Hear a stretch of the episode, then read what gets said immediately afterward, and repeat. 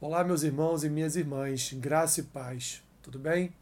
Sejam muito bem-vindos a mais um Café com Bíblia. O texto que eu quero compartilhar com vocês nesta manhã está lá no profeta Jeremias, capítulo 29, versículo 11, que diz assim: Eu é que sei que pensamentos tenho a vosso respeito, diz o Senhor, pensamentos de paz e não de mal, para vos dar o fim que desejais. Deus, através do profeta Jeremias, está aqui prometendo, como ele mesmo fala no versículo 10, prometendo o retorno do povo do cativeiro 70 anos depois do domínio babilônico.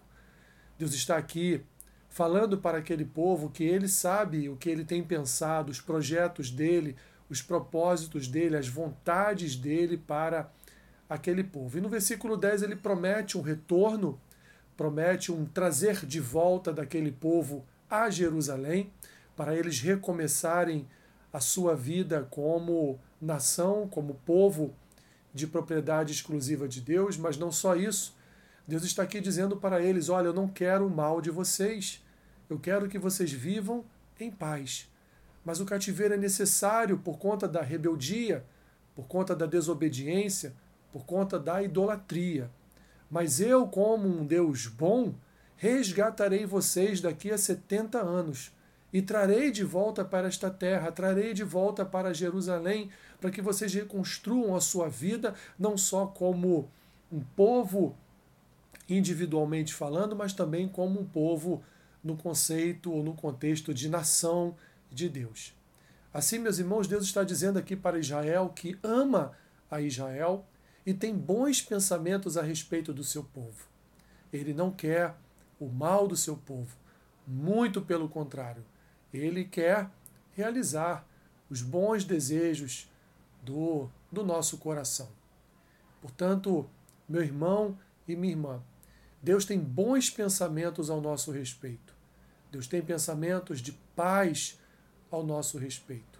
Deus quer realizar os desejos do nosso coração aliado à sua vontade, aliado aos seus propósitos, aliado àquilo que antes da fundação do mundo ele tem preparado para cada um de nós.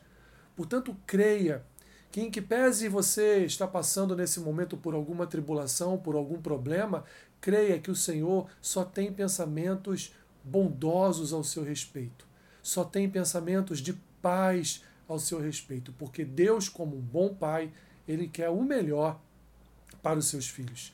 E Ele tem proporcionado a cada um de nós o melhor. Ele tem nos proporcionado vida com Cristo.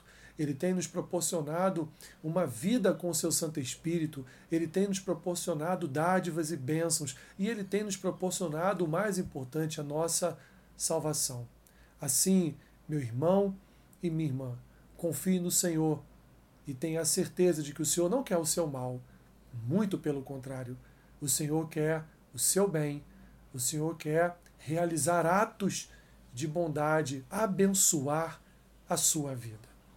Senhor, obrigado por tua palavra, porque ela de fato nos apresenta um Deus que é bom, misericordioso, piedoso, benigno e que, mesmo, Senhor, quando somos desobedientes, mesmo quando somos rebeldes, o Senhor ainda assim não nos deixa de amar, não nos deixa de abençoar, não nos deixa, não deixa, Senhor, de tomar conta, guardar as nossas vidas. Obrigado, Senhor. Obrigado por tua bondade, obrigado pelo teu amor, obrigado pela tua graça, obrigado por tua misericórdia. Guarda o dia do teu povo. Abençoe cada um deles neste dia que se inicia. Que o Senhor venha guiar os seus passos através do teu Santo Espírito. É o que eu te peço e oro assim em nome de Jesus. Amém. Que Deus te abençoe, rica e abundantemente. Amém.